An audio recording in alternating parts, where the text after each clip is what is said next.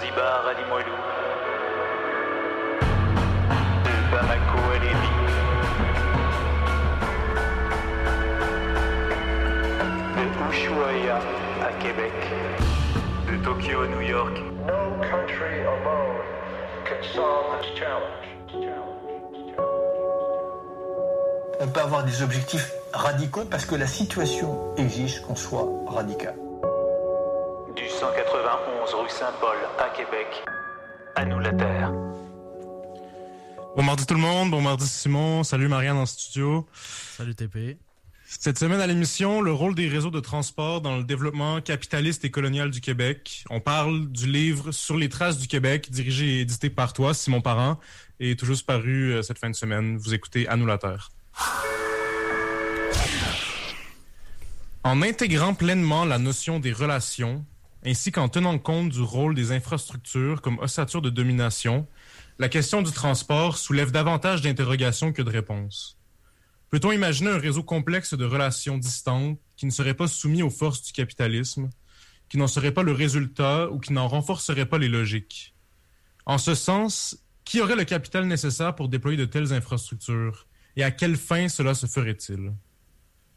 Supposons que l'on désirait adresser sérieusement les problématiques du transport liées à la mobilité individuelle et automobile en misant sur les transports collectifs. Pourrait-on récupérer l'ossature ferroviaire du Québec sans reproduire ses logiques coloniales?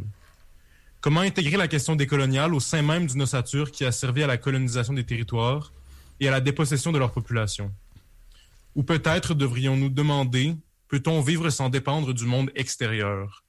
Ne plus dépendre de l'État colonial et des entreprises capitalistes? Nous couper du réseau de dépendance qui nous maintient dans un ensemble de relations destructrices, briser les écrans, se défaire du pouvoir et de ses logiques de domination.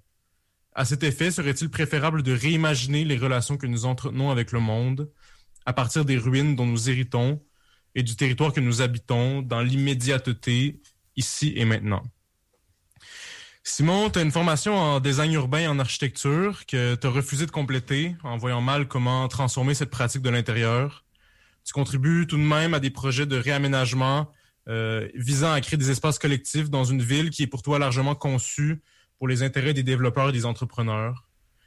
Le livre que tu publies cette semaine est le résultat d'un cheminement inachevé qui t'a mené de l'idée d'une réappropriation du réseau ferroviaire à l'analyse de son caractère intrinsèquement capitaliste et colonial. Est-ce que tu peux nous expliquer un peu qu'est-ce qui a changé pour toi depuis le début de ce projet de, de recueil? Ben, je pense euh, effectivement que tu dis assez bien que c'est un cheminement inachevé, dans le sens où comme c'est très organique et c'est une pensée qui continue d'évoluer. Euh, le livre qui a été publié cristallise un moment de cette pensée-là, mais vient pas euh, vient pas la compléter. puis effectivement, ce qui est intéressant, c'est que ce projet-là s'inscrivait dans la suite de mes études en aménagement, c'est-à-dire qu'il présentait initialement une certaine forme d'enthousiasme par rapport à l'aménagement. Euh, initialement, l'objectif était de, de mettre en évidence finalement euh, l'ossature ferroviaire du Québec comme étant un potentiel de, finalement de réseau structurant pour le transport en commun à l'échelle de la province. Euh, puis en m'intéressant à la question, en creusant euh, la question des réseaux des transports, puis en cherchant un peu sur l'histoire, puis euh, finalement les logiques qui ont donné naissance à ce réseau-là, ben, ce qu'on comprend finalement, c'est que c'est vraiment l'ossature de la colonisation du Québec, de l'Amérique, puis voire de l'Occident, des pays industrialisés en fait. et donc c'est vraiment cette question décoloniale-là finalement qui est venue me frapper. Euh, à savoir comment on peut euh, vouloir intégrer une perspective, disons, respectueuse des réalités territoriales, euh, tout en voulant réinvestir cette ossature-là qui a servi à mettre en place des relations finalement qui, détruisent le territoire, qui détruisent les populations, puis qui ont finalement servi aussi à l'effacement de beaucoup de, de, cultures autochtones ou qui ont du moins tenté d'effacer des réalités autochtones. Ben, merci beaucoup d'avoir accepté d'en parler avec nous cette semaine, de te prêter à ton propre jeu, si on, peut dire. Euh, avec moi, euh, qui va être le seul animateur de l'émission d'aujourd'hui. Euh, dans Sur les traces du Québec, avec Maud Blanchette et Mathieu Lachance, vous tracez un portrait historique du Québec sous le prisme de la succession des différents modes de transport dominants. bon, on le sait évidemment, le développement a d'abord été canalisé par le transport maritime, puis ensuite par le transport ferroviaire. C'est un peu plus ça qui vous intéresse dans le livre, euh, qui succède euh, au développement euh, qui est avant tout autoroutier aujourd'hui. quelles traces est-ce que ces différentes phases ont, ont laissé sur le territoire du Québec? Ben, je pense que c'est vraiment une, très bonne question parce que le, en fait, le, les premières traces qu'on devrait considérer sont effectivement celles des, communautés euh, autochtones qui étaient là avant la, la colonisation euh, de l'Amérique. C'est-à-dire qu'il y avait effectivement des territoires qui étaient traversés, des réseaux de relations, euh, des voies navigables, des voies terrestres également par lesquelles cheminaient finalement les différentes communautés autochtones sur le territoire. Euh, et ça s'inscrivait profondément en fait dans des logiques territoriales, c'est-à-dire que l'eau favorisait euh, par exemple le transport sur les voies maritimes euh, en, en, suivant par exemple le courant.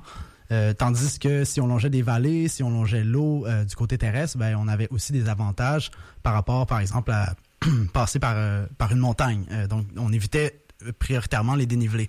Et donc, ce qui s'est dessiné à l'époque précoloniale, c'est effectivement un grand système de, de, relations euh, et, qui, qui, mettait, qui connectait finalement euh, l'ensemble de ces, euh, de ces communautés-là, qui leur permettait d'aller chasser, d'accéder aux, différents territoires pour aller cueillir, par exemple.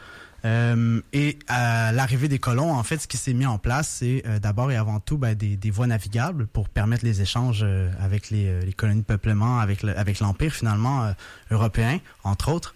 Euh, et c'est surtout des ici au Québec et en Amérique, c'est des noyaux de peuplement qui se sont mis d'abord et avant tout euh, en relation avec la marche, euh, parce que quand, quand, les colons sont arrivés, ben on n'avait pas encore évidemment de, de, moyens de transport autres, à part par exemple les chevaux ou la motricité animale, si on peut dire.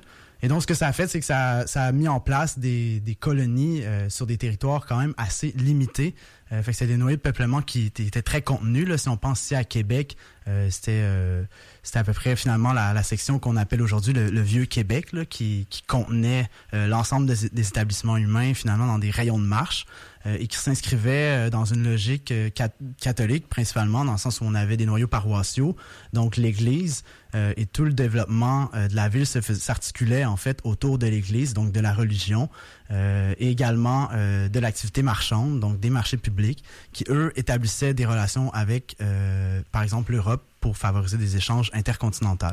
Euh, donc, c'est vraiment, c'est vraiment ces réseaux-là qui se sont euh, déployés initialement. Puis je pense que ce qui est intéressant d'observer par la suite, c'est la relation entre la technique et la mobilité. C'est-à-dire que à travers une longue histoire, Québec s'est déployé sur la base de la marche pendant à peu près 270 ans, si je me trompe pas. Euh, puis par la suite sont arrivés euh, les réseaux de transport euh, en commun, les premiers tramways hippomobiles de Québec, qui étaient des modèles importés des États-Unis, qui eux étaient tirés par des chevaux en fait, mais qui puis au moment où ils sont venus se, déployer, en fait ils, ont eu comme rôle de relier des pôles déjà existants en fait de la ville. Euh, parce que la, motricité en fait animale était quand même limitée dans sa dans sa force, dans sa puissance, dans le sens où elle était euh, fatigable et elle dépendait finalement d'un être vivant. Euh, et donc c'est pas vraiment un réseau qui a, disons influencé tant que ça le déploiement euh, des établissements humains jusqu'à ce que finalement l'électrification se fasse et vienne complètement renverser cette dynamique-là qui reposait sur une énergie, si on peut dire, fatigable. Euh, et donc, la, la, technique vient vraiment jouer. Euh, puis bon, on pourra en reparler plus en détail, là, mais là, après ça vient effectivement euh, le pétrole euh, qui change complètement la dynamique, euh, et etc. Là, donc, on, on en rejasera. Hmm. Ben oui, ben, je trouve ça super intéressant ce que, ce que tu dis par rapport à, à la reprise un peu des, des anciens parcours qui étaient utilisés par les Premières Nations pour moi, ça fait penser un peu à une espèce de cannibalisation d'un mhm. monde par un autre. Mhm. euh, puis euh, un exemple qui, qui, me vient en tête, c'est euh, dans Coucoum, euh, Michel Jean parle de d'un moment où sa grand-mère aurait été confrontée à la drave sur les, les rivières qu'ils utilisaient pour aller sur le territoire quand, l'été arrivait. je trouve que ça, résonne beaucoup avec cette idée-là que c'est les mêmes réseaux de transport, mais euh, qui, qui permettent pas en fait une coexistence euh, dans la manière dont les colons les utilisent. Euh, le livre s'intéresse beaucoup à la ville de Québec, comme tu l'as, déjà mentionné. Euh, c'est un peu un cas d'école du, démantèlement des infrastructures de transport collectif euh, pour laisser place au transport individuel. c'est le cas dans énormément d'autres villes en Amérique du Nord, mais le tramway de Québec a été démantelé, c'est assez bien connu, sous les pressions de l'industrie automobile. Mm-hmm peux-tu nous parler un peu de l'histoire de ce, de ce tramway-là électrifié? Ben, vraiment. Puis je pense que l'histoire du tramway est comme fondamentalement indissociable de l'industrialisation, dans le sens où ça fait partie des composantes qui sont mises en place pour accélérer les processus d'industrialisation et donc euh, tout le productivisme qui vient avec. Euh, et comme j'en parlais un peu tantôt, ben c'est effectivement l'idée que la, la, technique vient complètement renverser nos manières d'entrer en relation avec le territoire. Euh, à l'époque, par exemple, euh, les machines à vapeur euh, changent complètement les réalités rurales. Euh, par exemple, le tracteur renverse complètement la, réalité des, agriculteurs et rendent possible finalement l'émancipation, si on peut dire en guillemets, du travail de la terre. Et donc, il y a comme un, il y a comme tout un discours finalement du progrès qui se met en place euh, pour dire que finalement, on n'a plus besoin de dépendre de la terre. Si on veut euh, pouvoir, par exemple, nourrir sa famille et vivre dans la modernité, ben, on peut venir habiter en ville et travailler à l'usine, ce qui finalement nous garantit un certain euh, confort matériel et un, un, salaire, si on peut dire, fixe. et donc, ce, qu'on, ce à quoi on assiste à cette époque-là, c'est un, un exode rural assez massif et une un processus d'urbanisation qui va de pair avec cet exode-là. Euh, et donc, finalement, il y a vraiment une expansion rapide euh, des milieux urbanisés à l'époque où les tramways sont mis en place. Puis je pense que ce qui est comme vraiment intéressant de, noter aussi, c'est que euh, c'est vraiment une dynamique, c'est vraiment une gamique en fait qui se met en place. Les propriétaires des tramways sont principalement les mêmes propriétaires que, par exemple, des, territoires où sont développés des quartiers entiers euh, mais également que les sources d'approvisionnement électrique. On pense à la Québec Power Company ici à, Québec qui était située au chute Montmorency et qui, approvisionnait en fait l'ensemble du réseau électrique de Québec. Euh, mais c'était comme vraiment les mêmes euh, propriétaires, également aussi des propriétaires industriels. Et donc ce qu'on ce constate en fait, c'est qu'il y a vraiment des, usines qui se mettent en place. Partout à Québec, surtout le long des cours d'eau, donc de la rivière Saint-Charles par exemple. Euh, et elles viennent en même temps euh, déployer des quartiers entiers, ce qui n'était pas le cas dans la ville historique, euh, disons, avant tramway, dans l'objectif finalement de loger une masse d'ouvriers qui pourraient avoir accès directement à l'usine. Et donc le tramway, son rôle principal, c'est d'amener, d'acheminer en fait les travailleurs à l'usine. Puis ce qui est vraiment intéressant, je pense, c'est de faire le lien aussi avec les réseaux de trains qui, eux, ont comme rôle, par exemple, de relier euh, les territoires urbanisés avec les territoires où on va exploiter les ressources. Et donc, finalement, on, a, on va chercher de la matière première sur le territoire, on l'amène à l'usine, on amène les ouvriers à l'usine et on, on, a en place un espèce de module, si on peut dire, euh, productiviste qui se met en place. Et donc, c'est vraiment une réorganisation des dynamiques territoriales qui s'opèrent à l'ère euh, où le tramway se met en place. Puis jamais, jamais, jamais, jamais, il a été question de dire on fait ça parce que euh, c'est bon de transporter du monde, euh, c'est écologique de transporter du monde. L'objectif premier a toujours été de rentabiliser ou d'augmenter l'activité productive, en fait. C'est effectivement une intensification de l'exploitation des ressources, de l'exploitation du travail. on peut lire entre autres que euh, dans euh, les 50 années qui séparent 1891 euh, et 1941, justement par cette double influence-là de l'exode rural, du, du travail supposément libéré pour, pour aller se refaire exploiter en ville et de la possibilité d'intégration de quartiers plus éloignés grâce au tramway. On a effectivement la superficie la ville de Québec et sa population qui ont plus que doublé dans cette, dans cette période-là. Oui, effectivement. Puis c'est ça qui est intéressant, c'est que le, en 270 ans d'urbanisation, disons, si on peut dire basé sur la marche, euh, le territoire est très contenu, alors qu'on voit effectivement que le, le, tramway vient décupler complètement les processus d'urbanisation. Euh, puis comme tu dis, c'est en 60 en 50 ans, en fait, le, territoire de la urbanisé de Québec va tripler.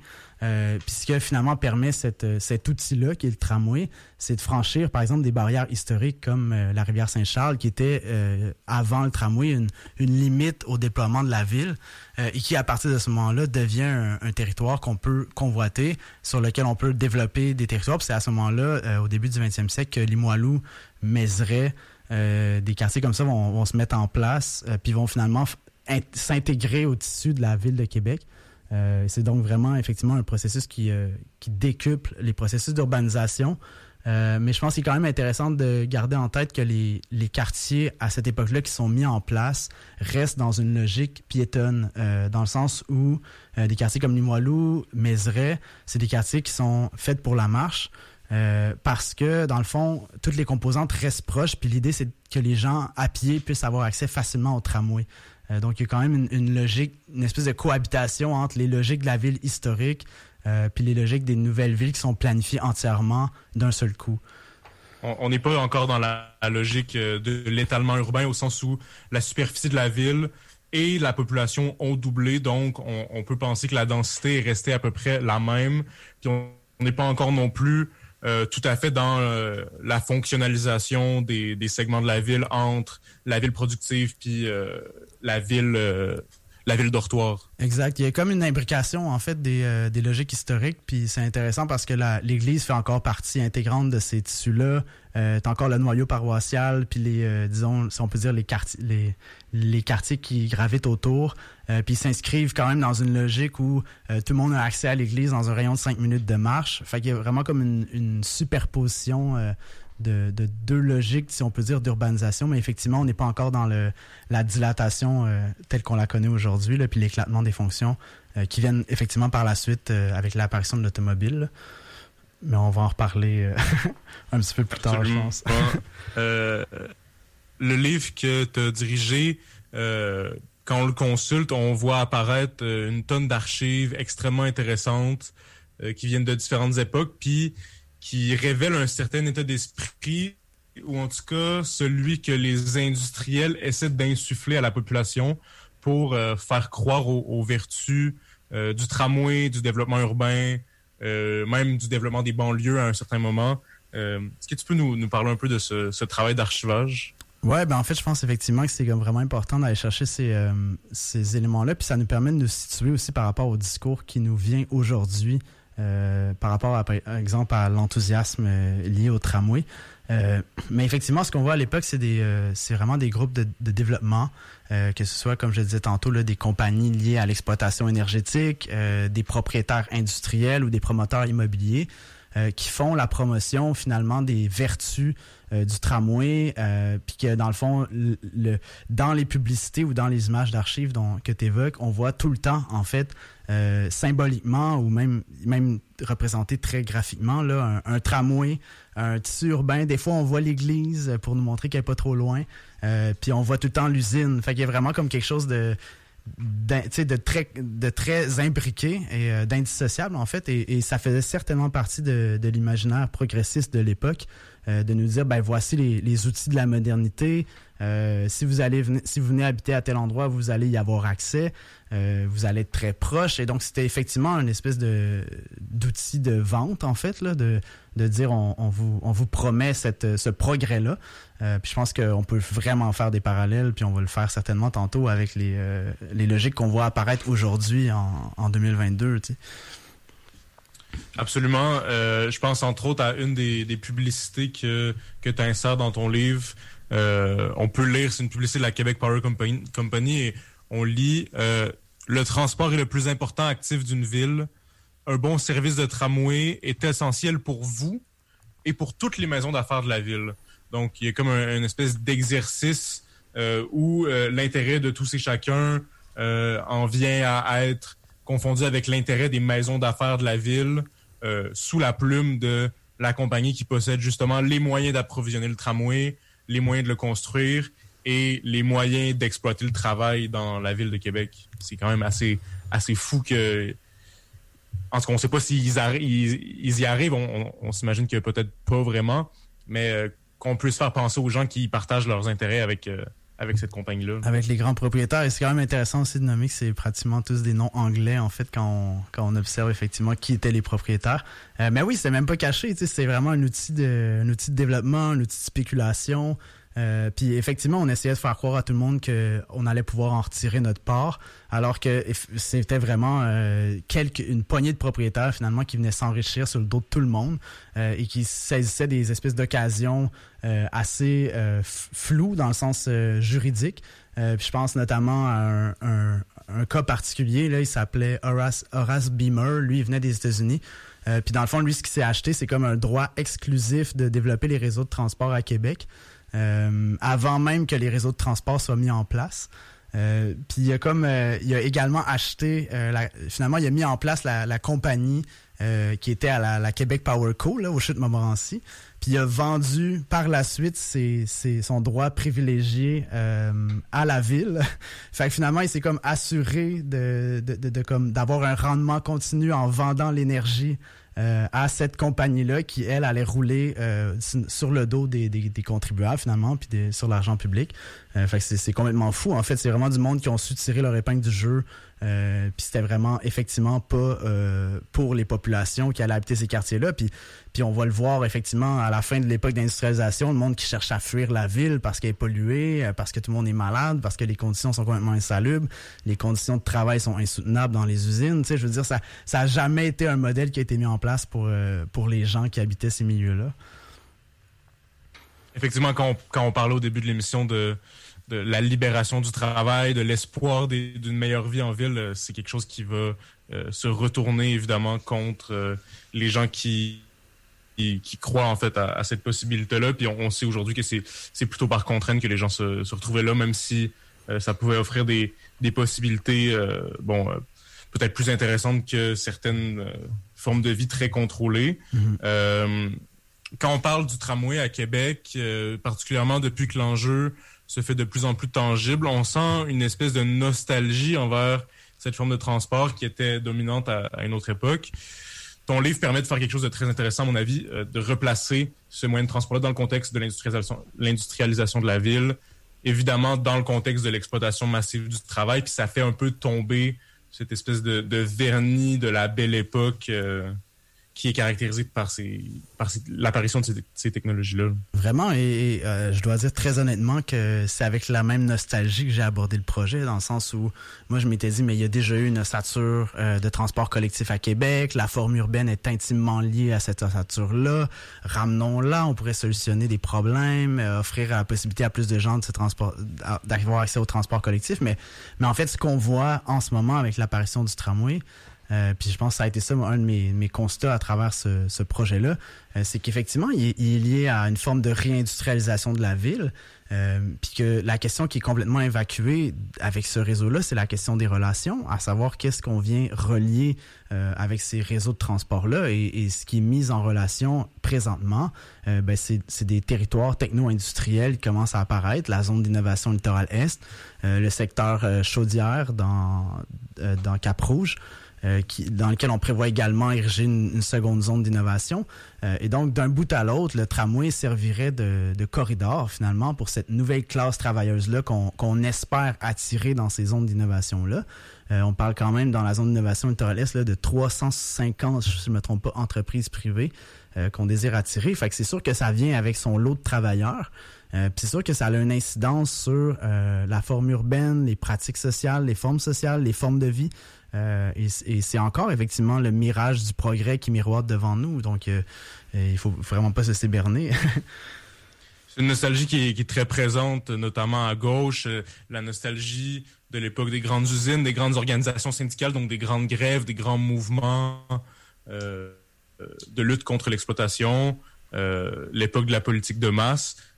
c'est une nostalgie avec laquelle c'est très facile de de se sentir lié. Euh, par contre, il faut voir aussi qu'elle a fait beaucoup pour nous tenir éloignés des potentialités réelles de notre époque, de qu'est-ce qui a changé depuis cette époque-là et euh, de ramener cette question-là du tramway, ça me semble, euh, dans une perspective où ça serait, ça serait un élément de progrès social, me semble, se tenir très bien dans cette, dans cette nostalgie-là. on aura l'occasion de, reparler de tout ça après la pause. On va se laisser pendant quelques minutes avec euh, Madness de Deltron 3030. On est de retour à Annulateur. Euh, avant la pause, on a effleuré la question, mais je crois que c'est important qu'on revienne dessus, car c'est, selon moi, l'apport le plus intéressant de la pensée que tu proses. Alors que les distinctions de gauche-droite, particulièrement à Québec, euh, nous ramènent largement à la distinction entre transport individuel et transport collectif, on peut penser au troisième lien qu'on de considérer tous ces modes de transport comme relevant des nécessités du développement du capital, euh, de la production, de la circulation, de la consommation. Et donc, aucun d'entre eux serait réellement bénéfique pour les exploiter, mais profiterait euh, au développement du capital. Ben oui, euh, puis je pense que le problème, effectivement, c'est qu'on regarde des projets de transport de manière séparée. Euh, dans le sens où on se dit, euh, effectivement, en ce moment, il y a comme un troisième lien. On peut aussi intégrer là-dedans l'agrandissement portuaire Laurentia, qui était euh, aussi une volonté finalement d'acheminer plus de marchandises et donc de transporter plus de marchandises d'un point de vue international. mais également le tramway, puis on, on peut pas les, les dissocier, en fait, faut les regarder dans leur ensemble. Et, je trouve que c'est comme c'est comme vraiment intéressant de regarder le clivage que ça crée en ce moment, comme si euh, le tramway était le, le, combat de la gauche et le troisième lien était le combat de la droite euh, du côté des banlieues, comme si effectivement il s'agissait d'un clivage entre euh, deux manières d'habiter le territoire, donc le milieu dense et le milieu diffus, alors que finalement ces réseaux-là s'entrecroisent, finalement ont des liens qui, qui viennent se chevaucher. Puis ici à Québec, on en a parlé tantôt, mais là où ça converge, l'ensemble de ces projets-là, ben, c'est dans la zone d'innovation littorale Est, dans le sens où euh, le, troisième lien aurait comme rôle d'acheminer, par exemple, des, euh, plus de marchandises à partir du port de Québec. Euh, entre autres, d'attirer aussi plus de travailleurs dans la zone à partir de la, rive sud des. Mais, mais le tramway vient aussi se, déverser, se brancher directement sur cette zone-là. Donc, il y, a vraiment comme une. Je sais pas, il y, a comme une volonté qui, qui, qui qui est vraiment ridicule en fait de, séparer ces deux éléments-là, alors que finalement euh, la seule chose qu'ils ont, la chose qu'ils ont en commun, c'est de vouloir faire converger euh, à la fois des gens et des marchandises sur un territoire commun, euh, sur des territoires communs, parce qu'au Québec on parle quand même de 23 zones d'innovation qui se dessinent tout le long de la vallée du Saint-Laurent, et donc ça va venir effectivement avec une restructuration de l'ensemble des réseaux de transport, qu'on parle de transport collectif, ou euh, de transport individuel. Euh, faut, faut, juste voir ça en fait comme deux réalités en ce moment qui se superposent, deux réalités historiques qui se superposent, le milieu dense, le milieu diffus. Euh, et donc qu'on répond finalement avec des moyens de transport adaptés à ces réalités-là. Donc d'un côté le, le, réseau autoroutier, de l'autre le transport collectif. Et, et, dans les deux cas, ce n'est pas des projets, ce n'est en aucun cas des projets écologiques parce que la question, encore une fois, qu'on doit se poser, c'est quelle forme de relation vont-ils, euh, quelle forme sociale vont-ils induire, quelle pratique sociale. Et finalement, ce qu'on réalise, c'est que c'est effectivement la, techno-industrialisation euh, du territoire, de la province. C'est pas pas un cas isolé à Québec, c'est vraiment comme un, une mouvance civilisationnelle qui est en cours. Euh, puis ça, c'est vraiment euh, Éric Sardin qui le, qui le suggère, dans le sens où on est en train d'assister un peu partout à la siliconisation des territoires. Il y a vraiment une industrie de la donnée qui s'implante et qui vient complètement bouleverser finalement le, le, le monde industrialisé, le monde occidental entre autres. Et c'est ça qu'on observe en ce moment. Donc, il n'y a, pas de il a pas de distinction à faire pour moi entre euh, le, le troisième lien et le tramway, dans le sens où euh, ils mettent en relation les mêmes territoires, les mêmes dynamiques. À Québec et de manière assez générale par ailleurs, on associe beaucoup la question des transports collectifs aux mouvements qui se veulent écologiques. Euh, qu'est-ce que tu penses de cette adéquation-là qui n'est pas trop interrogée en fait présentement? Est-ce que, ça, est-ce que ça fait du sens de penser en ces termes-là? Mais je pense que la, la question du transport est comme vraiment tu sais, je, je m'y suis quand même intéressé, puis, puis j'ai l'impression que la manière dont on regarde les transports en ce moment, c'est euh, on, on, observe seulement l'infrastructure et l'appareil.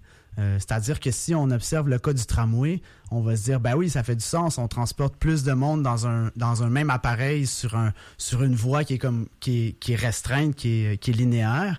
Euh, et donc, on permet à ces gens-là euh, de, de, réduire, par exemple, leur, leur émission de GES. Et c'est vraiment sous cette lunette-là qu'on va observer la question des transports. Parce que là, on se dit, si on, par exemple, si on déploie une autoroute, mais ben, chaque individu va être pris dans sa voiture et va émettre, je sais pas quelle quantité de GES. Euh, tandis que le tramway vient régler ça. Mais la question qui est évacuée complètement du débat et qui, pour moi, est fondamentale au transport, c'est la question de la mise en relation. Euh, puis ça fait plusieurs fois que je le dis, mais c'est vraiment comme qu'est-ce qu'on met en relation avec ces réseaux-là et quelles pratiques sociales on va tendre à reproduire. Et pour l'instant, euh, ce qu'on met en place, ben, c'est vraiment des, euh, euh, des, logiques qui sont basées finalement sur tout l'héritage colonial et capitaliste. C'est-à-dire que cette techno-industrie-là qui se déploie aujourd'hui repose fondamentalement sur l'extractivisme, la colonisation des territoires, l'exploitation des ressources, l'exploitation des ouvriers dans, dans, des usines qui sont aujourd'hui délocalisées un peu partout dans le monde. et, la, production finalement de matériel qui est extrêmement énergivore. Et donc, et donc il y, y, a vraiment une, une dissonance, en fait, à, savoir euh, euh, qu'est-ce qui est écologique dans, tout ça. Donc, si je comprends bien, euh, pour toi, la, question du comment les gens se, transportent vient prendre toute la place, alors qu'il y aurait, en fait, une question plus fondamentale à se poser qui est pourquoi est-ce qu'on fait en sorte que les gens doivent se transporter autant? Pour quelles raisons est-ce que les déplacements sont si importants aujourd'hui, en fait. Exact. Puis, euh, puis je trouve ça vraiment choquant, en fait, de voir la plupart des groupes environnementaux, puis on peut le mettre en guillemets, ce mot-là, là, environnementaux, euh, appuyer aveuglement le développement d'un tramway et finalement accepter euh, tous les compromis qui viennent avec.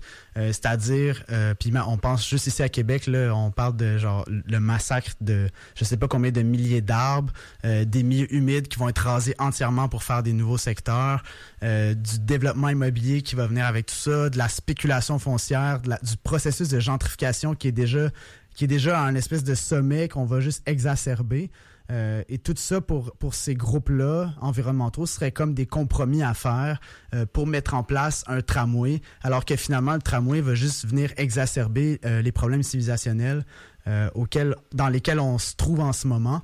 et donc on parle entre autres de crise écologique, de crise du logement, etc. Donc on, on, va vraiment pas dans une direction qui est souhaitable en fait, qui est désirable. Et c'est drôle parce que la je pense qu'il y a une campagne lancée par Québec solidaire là, qui s'appelait un tramway nommé désir. Et ça me faisait ça me faisait quand même rire en fait parce que ce, désir là pour moi il est, vraiment associé à une, forme de maladie civilisationnelle. C'est-à-dire qu'on on, est vraiment détaché des, des, rapports qu'on entretient avec le monde puis euh, des rapports qu'on tend à reproduire à travers ces, ces projets là euh, j'ai l'impression qu'il y a dans cette euh, aspiration au tramway-là une espèce de, de, fantasme un peu secret euh, que Québec entretient envers Montréal, envers son métro.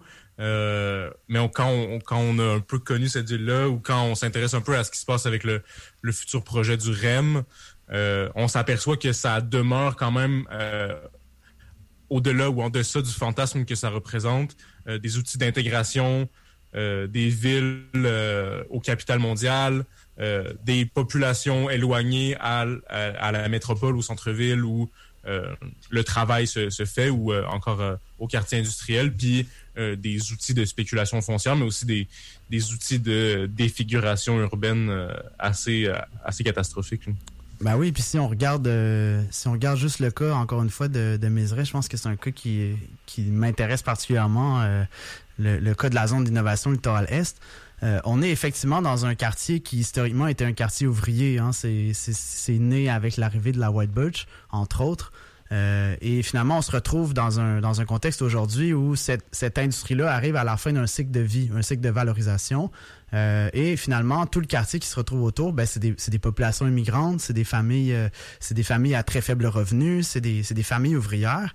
Euh, et ce que ce que voit comme potentiel à travers cette, cette vulnérabilité-là, ben, ce que voit la ville à travers ça, la CAC également, c'est un potentiel finalement de revalorisation. Et donc, pour eux, ces populations-là n'ont aucune valeur. Et donc, il faut absolument réinjecter un flux de valeur dans ce, sur ce territoire-là. Puis ça, je pense que Dali Giroux l'explique bien, là, cette, cette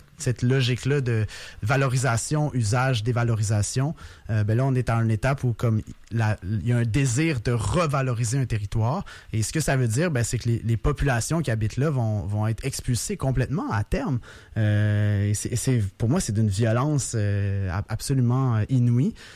Puis on les a vus ces processus-là à travers l'histoire. Si on pense à, Saint-Roch où on, a, on a effacé le quartier chinois pour faire passer une autoroute, ben c'est la même logique qui s'applique aujourd'hui, mais euh, disons peut-être pas avec la avec la même la même évidence dans le sens où on va pas raser le quartier, mais on va venir implanter des nouvelles industries, tranquillement attirer des nouveaux travailleurs, développer des condos. Puis ces populations-là, à travers le processus de, de, spéculation foncière, de pression foncière, n'auront plus les moyens d'habiter dans ce quartier-là. Ils vont se retrouver à être finalement euh, éjectés en, marge du territoire urbanisé.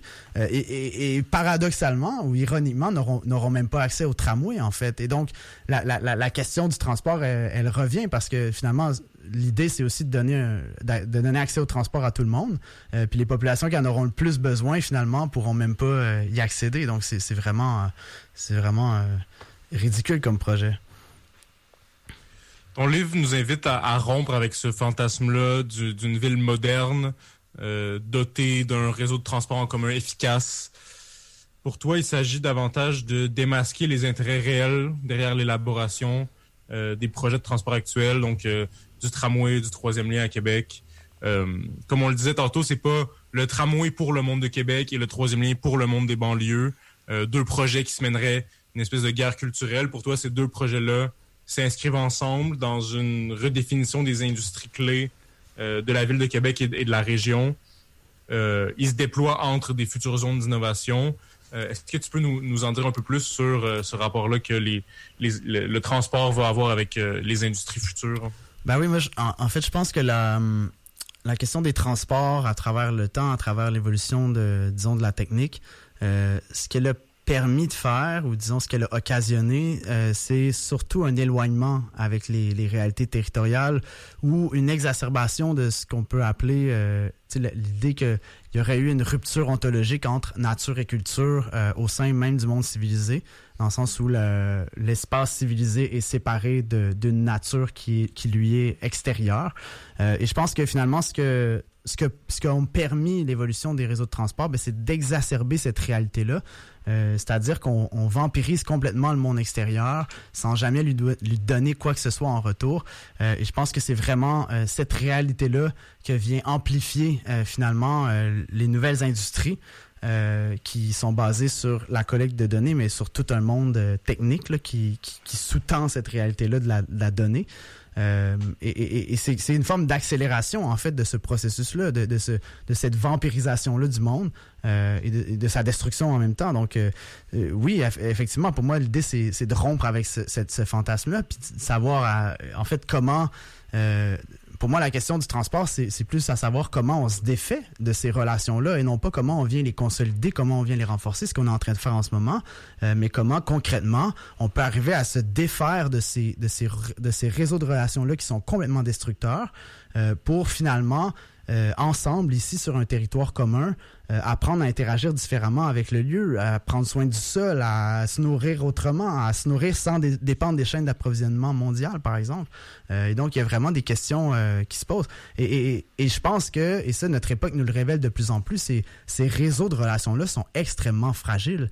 Euh, et donc, euh, de plus en plus, on, on, on, commence à voir leur fragilité. Si on pense, par exemple, au, au blocage qui est arrivé au canal de Suez, euh, qui est venu interrompre les chaînes d'approvisionnement mondiales, euh, et finalement, qui, qui, nous laisse finalement euh, devant l'évidence de, de, cette fragilité-là. ben, comment on fait à partir de là pour, pour vivre du territoire qu'on habite? Je pense que c'est ça la, la question. Mm -hmm. À partir de ce constat-là, sur les réseaux de transport, euh, qui sont indissociables en fait d'une forme de vie coloniale et capitaliste. Euh, selon toi, euh, ça serait quoi une posture intéressante à adopter par rapport à, cette question des transports-là qui est très très présente, euh, constamment reposée, surtout dans la ville de Québec?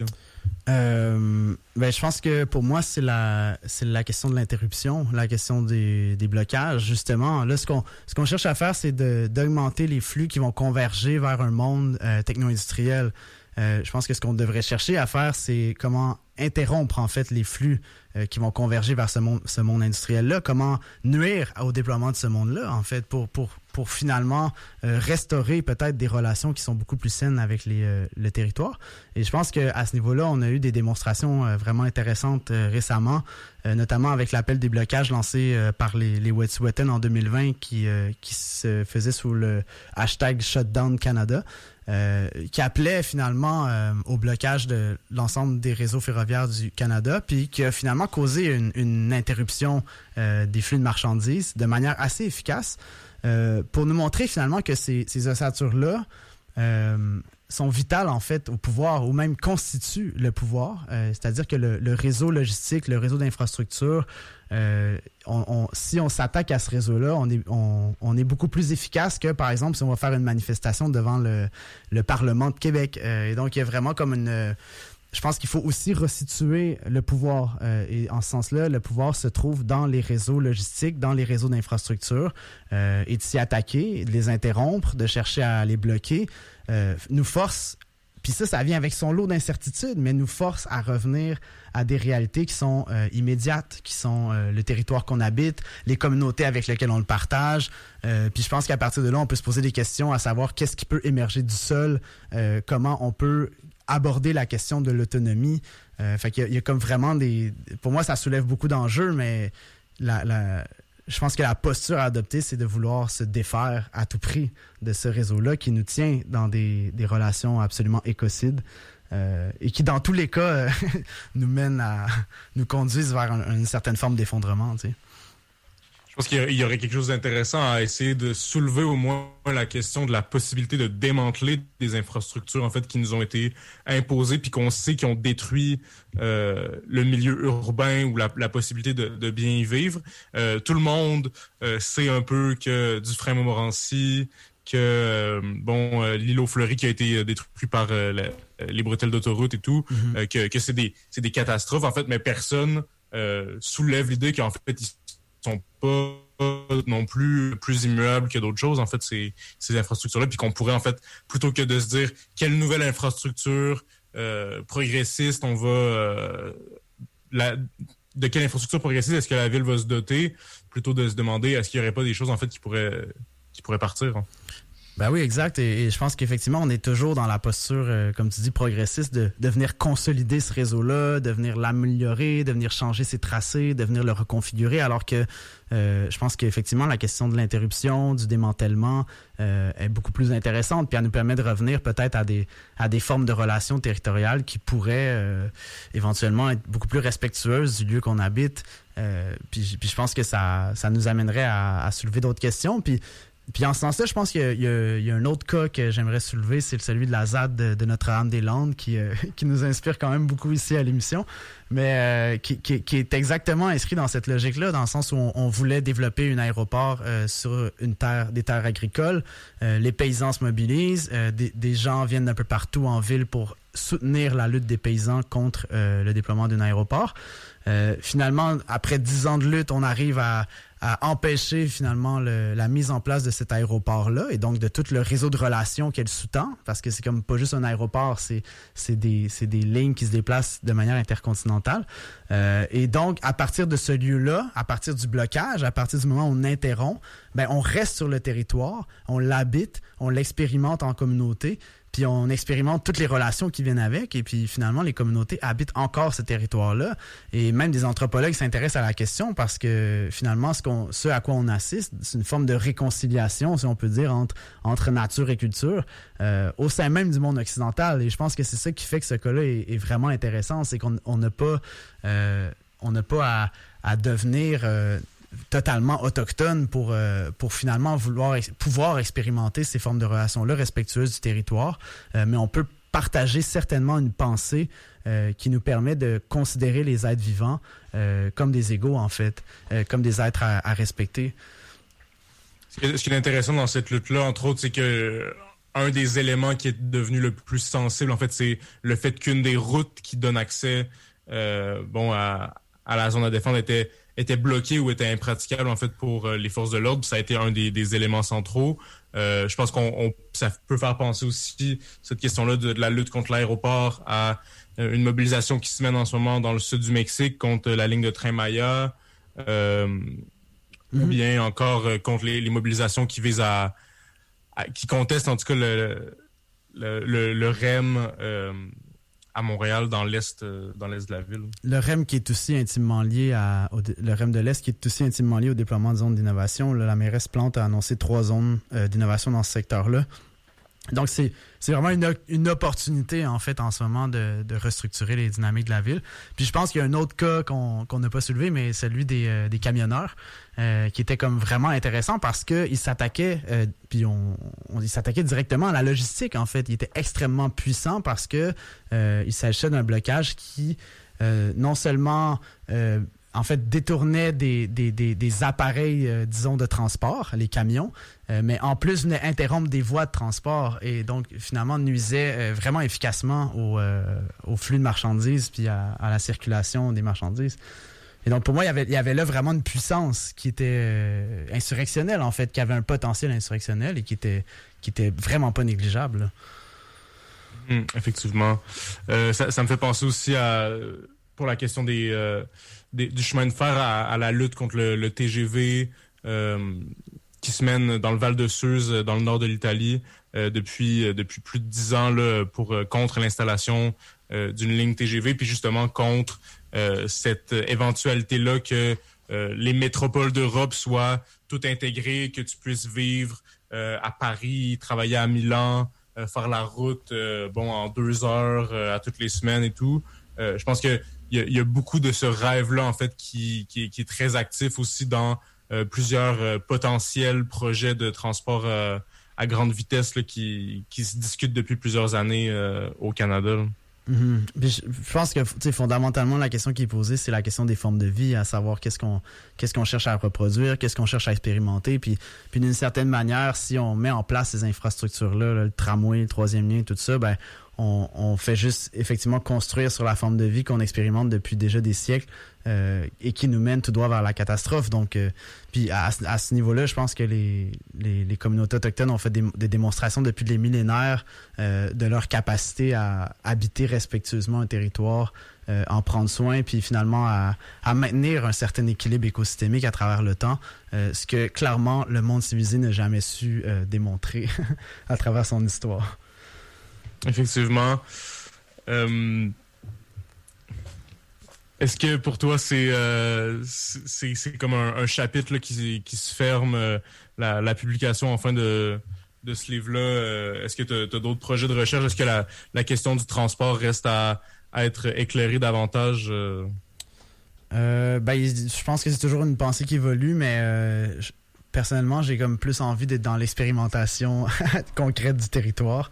Euh, puis à ce sens-là, moi j'invite toutes les communautés de Québec, entre autres, à se mobiliser euh, contre les projets actuels. Euh, le tramway, je serais comme vraiment content de voir une, une mobilisation féroce contre, même s'il y en a une, peut-être pas pour les bonnes raisons, mais après, euh, je pense que ce serait intéressant d'avoir ce, débat-là parce qu'il nous est, il nous est vraiment, euh, ça va de l'avant en ce moment. Euh, puis j'invite également les populations à se mobiliser contre la zone d'innovation littorale est dans Mézeray, qui, qui est pour moi un des projets les plus violents en cours en ce moment à Québec. et que finalement, il y a différents groupes qui s'opposent à ce projet-là, la table citoyenne littorale est. Euh, le conseil de quartier de Mézeray, puis il y a un groupe, c'est l'asile contre l'asile. Euh, donc je pense qu'il y a une manière de trouver ces groupes-là puis de les rejoindre dans, dans leur lutte. Euh, puis pour moi, c'est, je pense que c'est cette lutte-là se mène sur le territoire. donc on, a beau écrire des trucs, publier des livres comme ça, mais le territoire, on l'habite, on peut le protéger, on peut le défendre. puis je pense qu'il faut aller sur les lieux. Là. Donc c'est un peu là que j'en suis rendu. Ben, merci beaucoup, Simon, d'avoir euh, accepté de, parler de, cette nouvelle publication euh, à, l'émission que tu animes aussi euh, à toutes les deux semaines sur les ondes de CKIA. le livre s'appelle Sur les traces du Québec, les réseaux de transport comme ossature du déploiement colonial et capitaliste. C'est un livre que tu as dirigé, mais qui a été aussi coécrit avec Maude Blanchette et Mathieu Lachance. Mm-hmm. C'est un livre qui a été auto-édité. Euh, donc, euh, il n'est pas, pas diffusé comme tel en librairie. Si vous voulez vous en procurer une copie, vous pouvez nous écrire euh, sur Facebook, sur la page de l'émission ou encore par courriel au terre à commercial on vous lance quelques invitations pour les semaines à venir.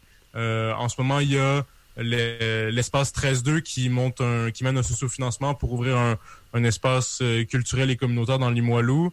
Euh, c'est la gang de l'épicerie 13-2 qui veut ouvrir un, local voisin pour organiser des événements euh, pour la communauté. Euh, donc, on vous invite à, les encourager sur le site de la ruche. L'adresse exacte, laruchequebec.com baroblique 13-2 en lettres. Et on voulait aussi vous inviter euh, à une manifestation pour euh, le Jour de la Terre qui aura lieu le 22 avril à midi au Parc de l'Amérique française. Donc, c'est à Québec, évidemment. Euh, L'émission va être en rediffusion vendredi à 11h sur les ondes de CKIA. Il est possible d'écouter les épisodes en balado-diffusion via Contrepoint Média ou sur le site anchor.fm. Merci beaucoup pour l'émission, Simon. Merci, Marianne, pour euh, la mise en onde. Et on se retrouve dans deux semaines euh, pour un prochain épisode. Merci, TP.